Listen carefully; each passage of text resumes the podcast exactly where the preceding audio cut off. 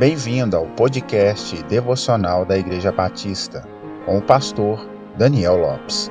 Siga as nossas redes sociais, arroba PIB Francisca Adriângela, um lugar de encontro com Deus.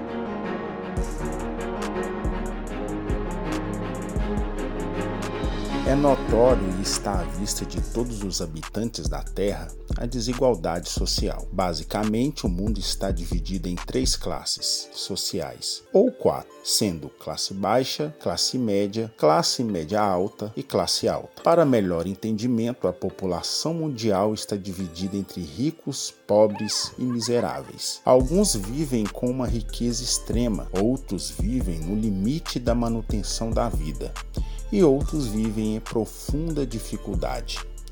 Esse problema só terá fim quando houver novo céu e nova terra, quando o mal foi extirpado do mundo e Cristo reinar eternamente. Mas e os cristãos?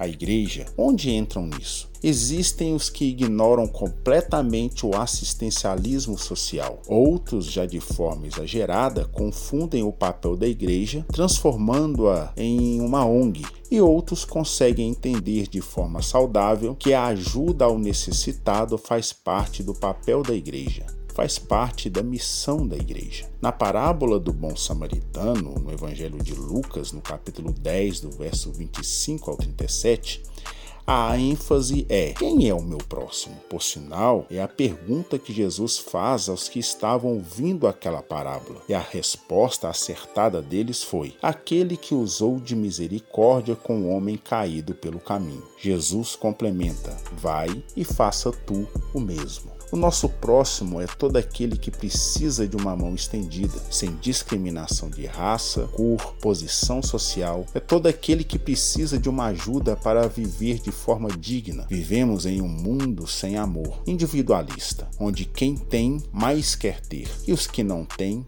cada dia vivem mais no limite da vida. Um mundo onde vários vivem com milhões só pensando em seus deleites, enquanto outro grupo implora por migalhas nas ruas. Mas e nós? O que estamos fazendo? Será que, mesmo com o pouco que tenho, posso ajudar alguém? Sim, meu querido, podemos. Só não fazemos porque precisamos voltar a amar verdadeiramente. Pense nisso. Deus lhe abençoe. Só lhe deu glória. A Deus honra, glória e louvor para todos sempre.